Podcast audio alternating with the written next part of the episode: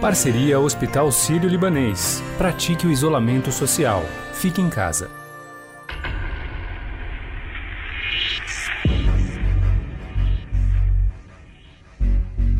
O ministro do Supremo Tribunal Federal, Celso de Mello, autorizou a abertura de inquérito para investigar as acusações do ex-ministro da Justiça, Sérgio Moro, contra o presidente Jair Bolsonaro de interferência no trabalho da Polícia Federal.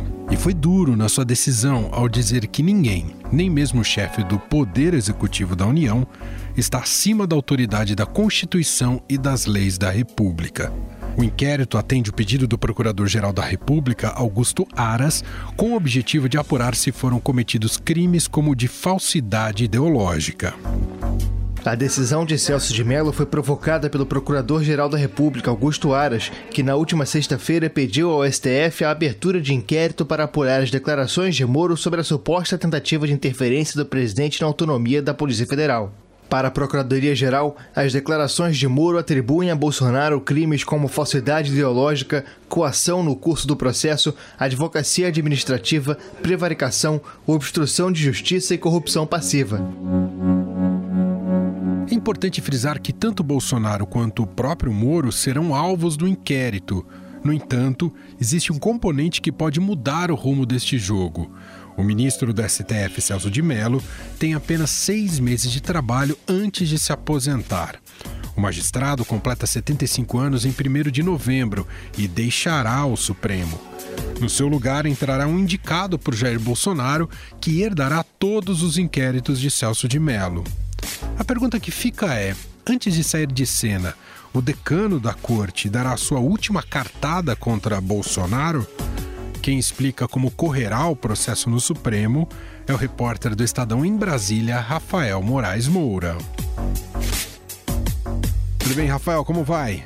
Olá, ótimo. Aqui não falta notícia, Manuel. Rafael, a gente quer ouvir de você que apura muito de perto aí todos os desdobramentos do Judiciário, do Supremo Tribunal Federal.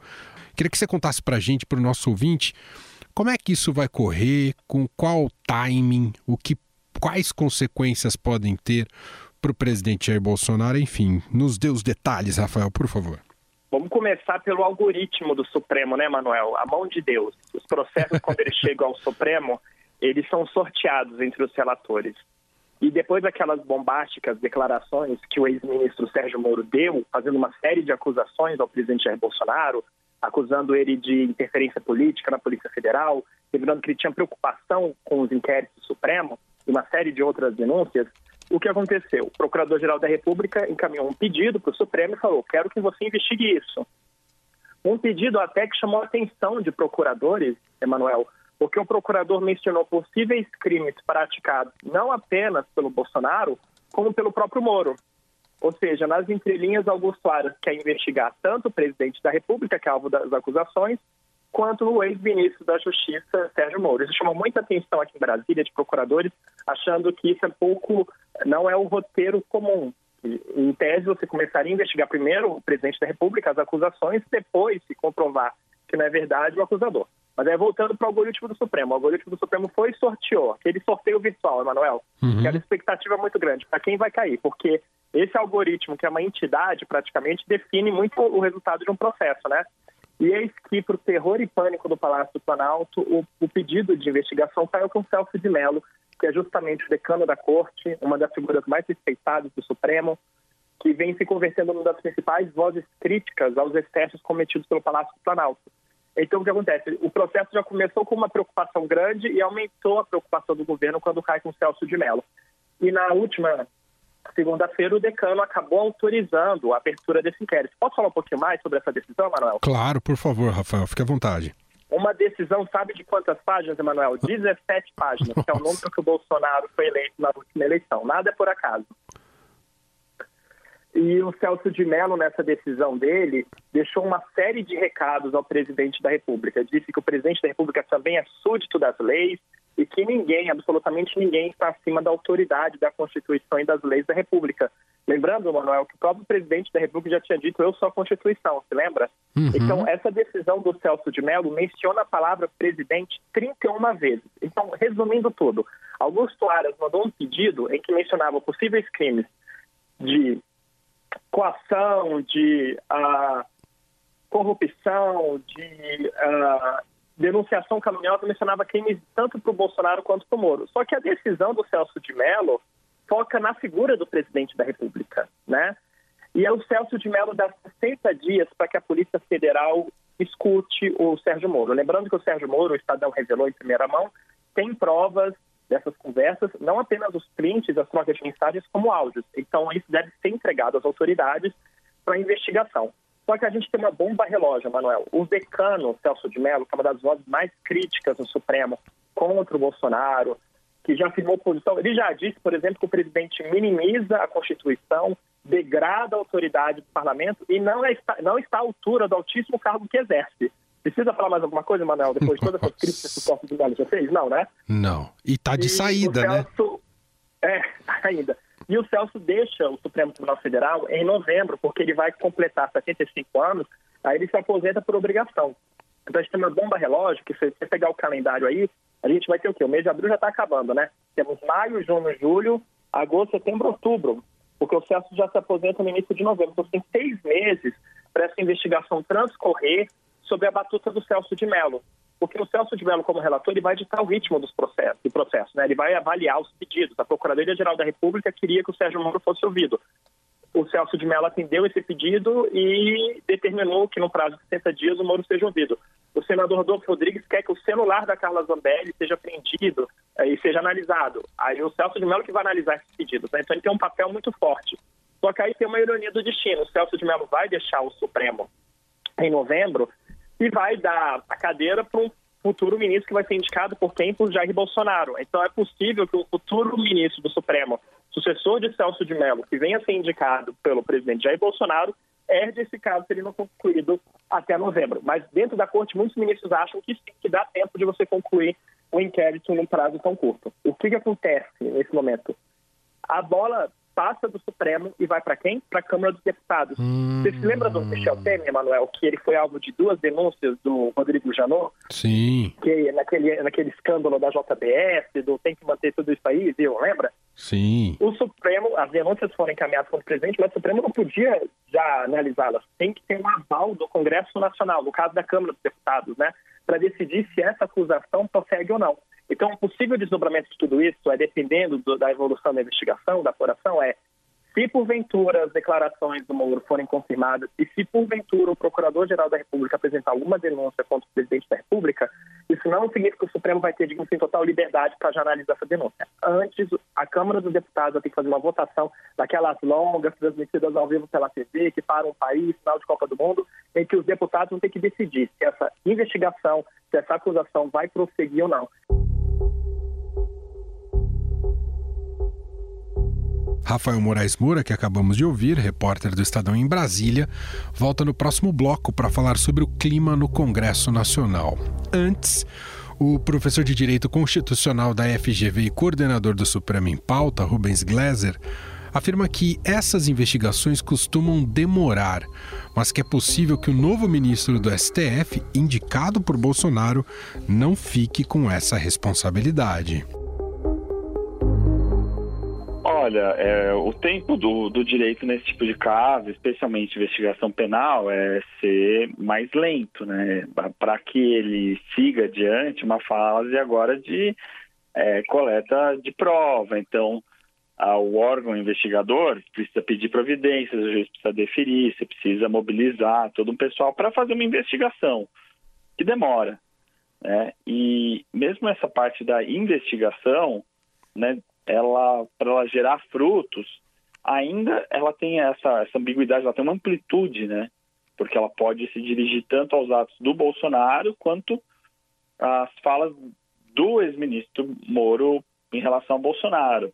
Então ela tem um escopo amplo que exige uma investigação que pode demorar, vai ter uma velocidade aí que é ditada por premências políticas, mas que de todo modo é, uma vez tomadas as, as, as investigações, é, o órgão de investigação tem a opção depois de dizer que não chegou em lugar nenhum e pedir o arquivamento, ou daí entender que existem os elementos mínimos de que houve um crime, elementos mínimos de suspeita de que aquelas pessoas cometeram aqueles crimes e pedir para que seja aberta a ação penal por meio do que se chama de uma denúncia. E aí tem todo um trâmite bastante complicado que também demora, que é depender, no caso do STF, se for contra o presidente da República, um aval da Câmara dos Deputados e uma segunda avaliação no STF. A gente pode dizer, então, que de uma certa maneira o Bolsonaro até já conta com a sua primeira indicação ao Supremo Tribunal Federal, o Celso de Mello sai em novembro. Possivelmente esse novo membro uh, da corte vai herdar esse processo, professor? Bom, vamos ficar então bastante pessimista com o tempo e digamos que uh, continua na fase de investigação, tem nenhum julgamento. É, o que você tem pelo é, e o Celso de Mello se aposenta, tem uma vaga para Bolsonaro indicar o que, que acontece com esse processo? Pelo regimento interno, ele deveria ir para o novo ministro, a nova ministra que seria indicado para o seu lugar. Então, a princípio, Bolsonaro poderia indicar o ministro que ficaria responsável pelo inquérito que apura a sua própria conduta. Mas nós tivemos ah, uma situação no passado em que o Supremo já flexibilizou essa previsão. Foi quando houve o falecimento do ministro Teori Zavascki, era relator uhum. dos processos da Lava Jato no Supremo Tribunal Federal e havia muito medo que o então presidente Temer, possivelmente implicado, ou uma tentativa de negociar, enfim, havia esse temor público que pudesse indicar algum nome que prejudicaria as investigações.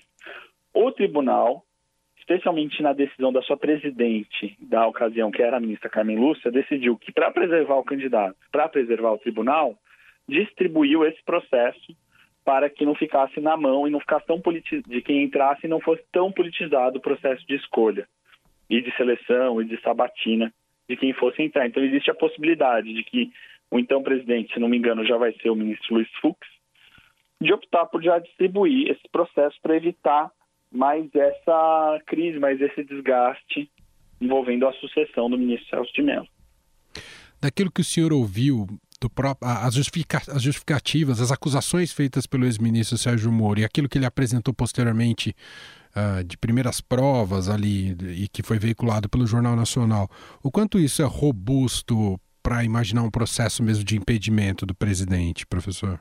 Medidas de afastamento do presidente, seja por crime de impeachment que corre todo no Congresso Nacional, e mesmo que que corre pela ação penal que daí tramita no Supremo, eles têm uma natureza a, preponderantemente política. Uhum. É, se não fosse isso, não precisaria ter autorização da Câmara dos Deputados. Existe um juízo político antes de tudo.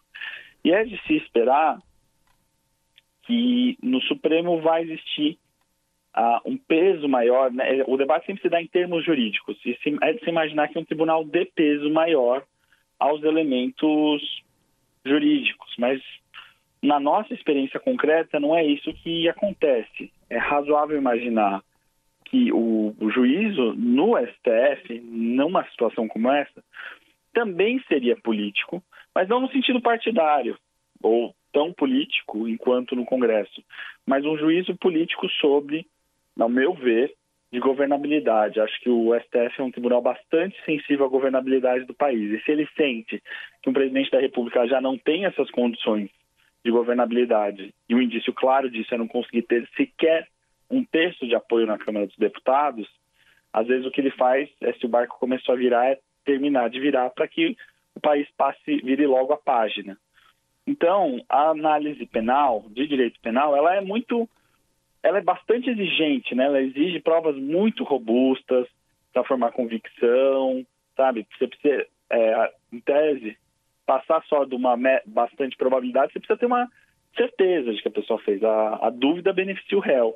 Mas num caso de processamento de presidente da República, o juízo político, o sistema é feito para um juízo político que é sobre a estabilidade, a instabilidade do sistema. O Supremo agora, nesse contexto também de pandemia, que, que protagonismo deverá ter esse Supremo, visto que a República vive um momento muito complicado no país, né? politicamente, ah, e fora os outros problemas concretos da, da vida da sociedade. O, o Supremo vai, vai ser. Vão recorrer mais ao Supremo nessa fase uh, delicada e aguda do país, professor?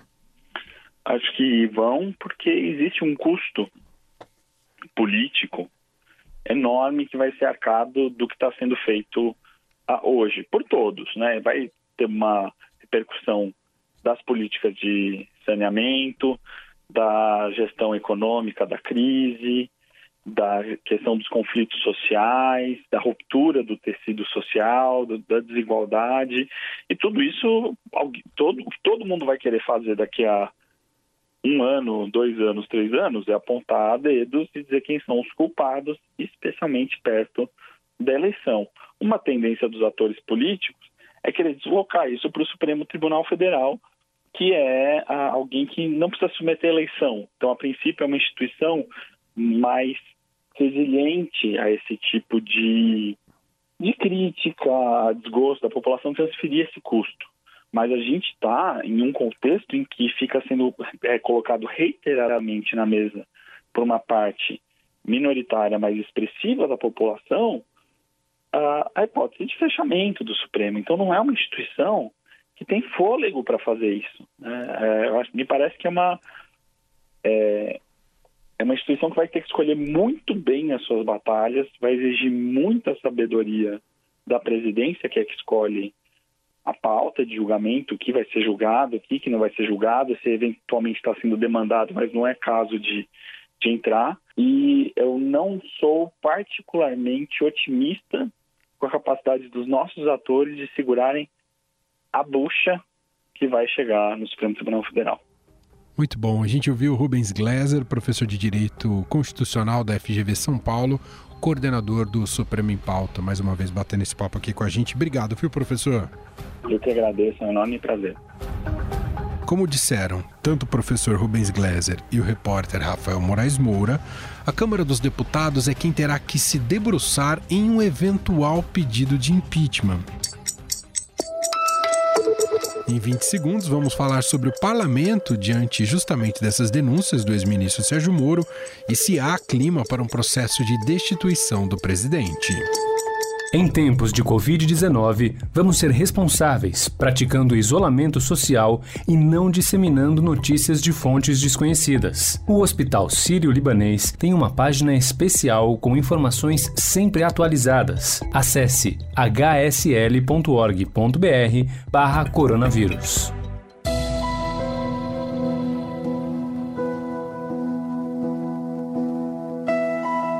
Com o inquérito aberto, o aprofundamento das investigações pode eventualmente levar à apresentação de uma denúncia da PGR contra Jair Bolsonaro. Nesse caso, caberia à Câmara dos Deputados dar o aval ao prosseguimento ou não da acusação formal, o que levaria ao afastamento do presidente. No Congresso, Rodrigo Maia é pressionado a aceitar os pedidos de impeachment de Bolsonaro e de instalação de uma CPI para apurar o caso. Entretanto, o presidente da Câmara avalia que um processo como esse deve ser avaliado com todo cuidado. Quando você trata de um tema como impeachment, eu sou o juiz. Eu não posso ficar comentando temas da qual a decisão é minha, de forma independente. Né? Então, é, é, é uma questão que a gente tem que tomar muito cuidado. Eu já passei por isso no governo do presidente Michel Temer. Né? E, com, e com, com equilíbrio, com paciência, a gente superou esse período. Então, acho que a gente precisa ter paciência, equilíbrio e não ter assodamento.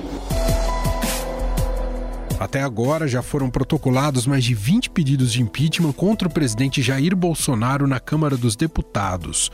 O repórter do Estadão em Brasília, Rafael Moraes Moura, volta aqui para explicar a cobrança do ministro do STF, Celso de Mello, para que o presidente da Câmara, Rodrigo Maia, se manifeste sobre o tema. Não é isso, Rafael? Tem esse processo esse inquérito que foi aberto pelo Celso de Mello para apurar as acusações do Moro. E o Celso de Mello, que é o decano da corte, ele é relator de uma outra ação. Essa ação, o que, é, Manuel? Dois advogados, o Thiago Santos Aguiar e o Zé Rossini, antes de acionarem o Supremo, eles bateram lá na porta da Câmara dos Deputados e apresentaram um pedido de impeachment contra o Bolsonaro. Eles querem que o presidente seja afastado do cargo. Só que a gente sabe que o Rodrigo Maia, o presidente da Câmara, tem se esquivado em torno desse assunto, né? Esses advogados, mesmo que entraram com pedido de impeachment lá na Câmara, falaram: espera lá, isso é urgente. Aí acionaram o Supremo e falaram: não, a gente quer que o Supremo obrigue o Rodrigo Maia a analisar o pedido de impeachment. Aí, de novo, o algoritmo, a mão de Deus, deixou com quem o processo? Com o Celso de Mello, uma das vozes mais críticas ao Palácio do Planalto. E o que, que o Celso fez na semana passada? Ele pediu para o Rodrigo Maia apresentar esclarecimentos em um prazo de até 10 dias e incluiu ainda o Bolsonaro na ação. Então, o que foi interpretado? Né? Pessoas viram, muitos ministros acham que esse caso poderia ter sido rejeitado de prontidão, porque não caberia ao Supremo interferir no, na Câmara. Só que nessa decisão, com o Celso pedindo informações à Câmara dos Deputados, incluindo o Bolsonaro na ação, muita gente viu uma sinalização, Manuel, de que o decano vai deixar essa ação transcorrer também, e eventualmente ele pode analisar. É uma série de pedidos que esses advogados fazem. Eles pedem para esvaziar os poderes do Bolsonaro, para que o Bolsonaro entregue o exame de sangue de coronavírus e até para que o vice-presidente Hamilton Mourão assuma parte das responsabilidades do Bolsonaro. É uma ação assim que atira para tudo que é lado, Manuel, mas assim, tem gente que acha que eventualmente algum dos pedidos ali pode prosperar. E é uma ação que preocupou, preocupa também o Palácio do Planalto e o governo, justamente porque, assim como o inquérito sobre as acusações do Moro, caiu com o decano Celso de Mello. Posso falar de outras duas investigações também que atormentam o presidente claro. Bolsonaro, Manuel? Por favor, Rafael, conta pra gente. Uma delas era aquele inquérito polêmico, muito polêmico das fake news. Lembra que a gente está falando dele desde março do ano passado? Ele foi aberto pelo presidente do Supremo, o ministro Dias Toffoli, para investigar ameaças, ofensas e fake news contra integrantes do Supremo e seus familiares. Esse inquérito já deu margem para muita crítica, porque ele escanteou o Ministério Público Federal, que é uma coisa totalmente inusitada, você não tem o Ministério Público participando das investigações, já levou a censura de reportagem jornalística e até a operação de busca e apreensão de um ex-candidato ao governo do DF aqui em Brasília. Então é um inquérito assim que nasceu um pouco controverso. Só que as investigações continuaram andando e o que, que eles encontraram, Manuel? Empresários bolsonaristas que participam de uma milícia digital, digamos assim, né, que mira justamente a democracia e o Supremo. E também um total de 12 perfis com prática sistemática de ataques ao Supremo, inclusive, Manuel, de deputados federais e estaduais. E o que aconteceu agora com essa investigação? Essa investigação é sigilosa, está com o ministro Alexandre de Moraes, certo? Uhum. O ministro Alexandre de Moraes estava cuidando dessa investigação e lembra daquela participação do presidente Jair Bolsonaro num protesto lá no domingo retrasado, aqui em Brasília, um protesto convocado nas redes sociais contra o Supremo, contra o Congresso, contra governadores, com faixas pedindo intervenção militar. E lá foi o presidente, deu uma caminhonete, falou que não quer negociar nada, falou que é hora de acabar com a patifaria e atacou a velha política. O que Sim. aconteceu causou uma repercussão muito grande essas declarações do presidente numa manifestação tão abertamente antidemocrática novamente, o Procurador-Geral da República, Augusto Aras, pediu uma investigação desse ato. E o algoritmo, lembra que está falando do algoritmo, tanto, Manuel? O algoritmo, a mão de Deus, deixou com quem esse inquérito do, do, das manifestações antidemocráticas? Hum. Justamente com Alexandre Moraes. E o Alexandre de Moraes é o? É o relator do inquérito das fake news, que já tinha identificado empresários bolsonaristas, deputados federais e deputados estaduais que já estavam atacando o Supremo lá atrás. Então, o que aconteceu? Esse, esse inquérito contra é, da, dos atos contra a democracia vai dar um novo fôlego às investigações de fake news. Então, um inquérito vai se comunicar com o outro. Isso preocupa bastante o presidente Jair Bolsonaro, conforme até as mensagens que o Sérgio Moro mostrou, né, mostrando que tinha deputados bolsonaristas entrando na mira da investigação. Então, são várias frentes de investigação ocorrendo no Supremo.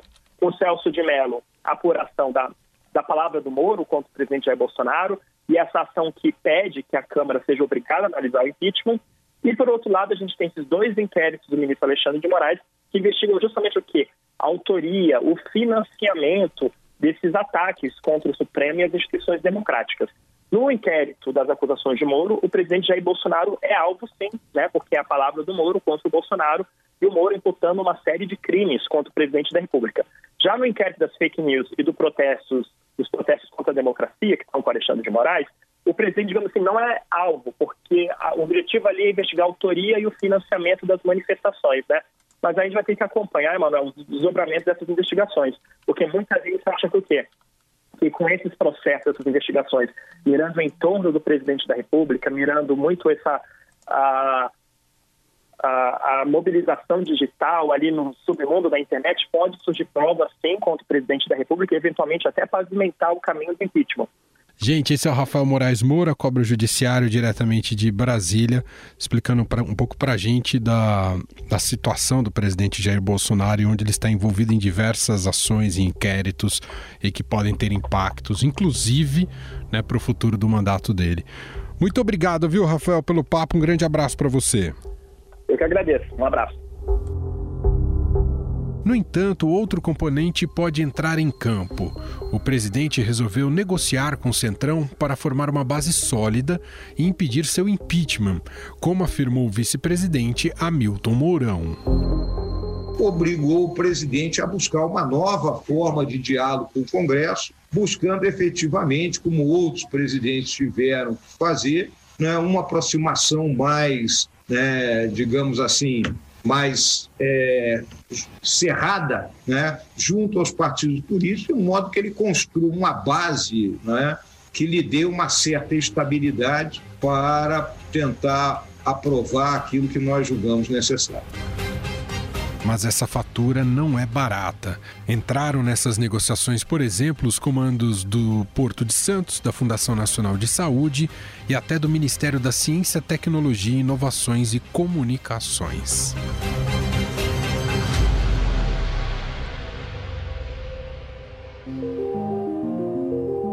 Bom, e para encerrar então essa edição do podcast, como já é tradição por aqui, está chegando ela, Renata Cafardo.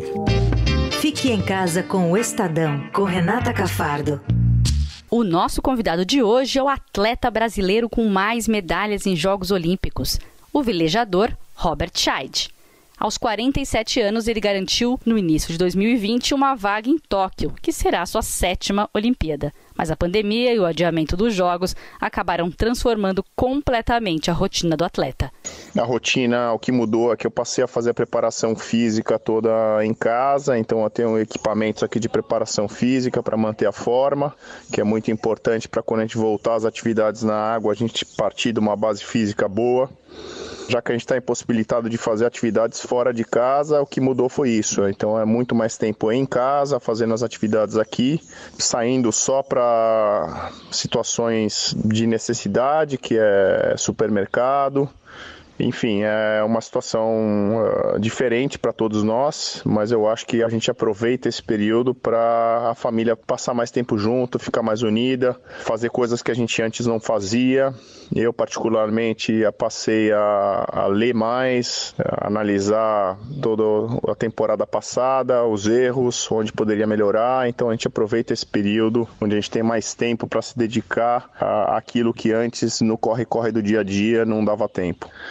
E eu acho que de negativos, eu acho que a gente sente a falta. Eu particularmente sinto a falta bastante da água, sinto falta de sair, de movimentar ao ar livre, uma, uma volta de bicicleta, um passeio na floresta, um subir uma montanha, ir no lago, enfim, essas coisas que normalmente a gente fazia. Com todas essas mudanças, a gente perguntou para o atleta o que ele acha que deve permanecer diferente no modo de viver de todos nós quando o isolamento acabar. Eu acho que com relação à mudança depois desse período de isolamento, acho que a gente aproximou muito mais as pessoas essa questão do mundo digital. Então, todas as plataformas que a gente tem hoje para poder fazer encontros, reuniões, isso foi bem usado nesse período de isolamento. Eu acho que vai ser uma tendência que vai continuar. Então, as pessoas perceberam que elas não precisam estar tá se deslocando muitas vezes para encontrar os outros, que tem muita coisa que dá para fazer fazer hoje em dia estando em casa. O Estadão Notícias desta quarta-feira vai ficando por aqui. Contou com a apresentação minha, Emanuel Bonfim, participação de Renata Cafardo, produção de Gustavo Lopes e Bárbara Rubira e montagem de Nelson Volter. Diretor de jornalismo do Grupo Estado é João Fábio Caminoto.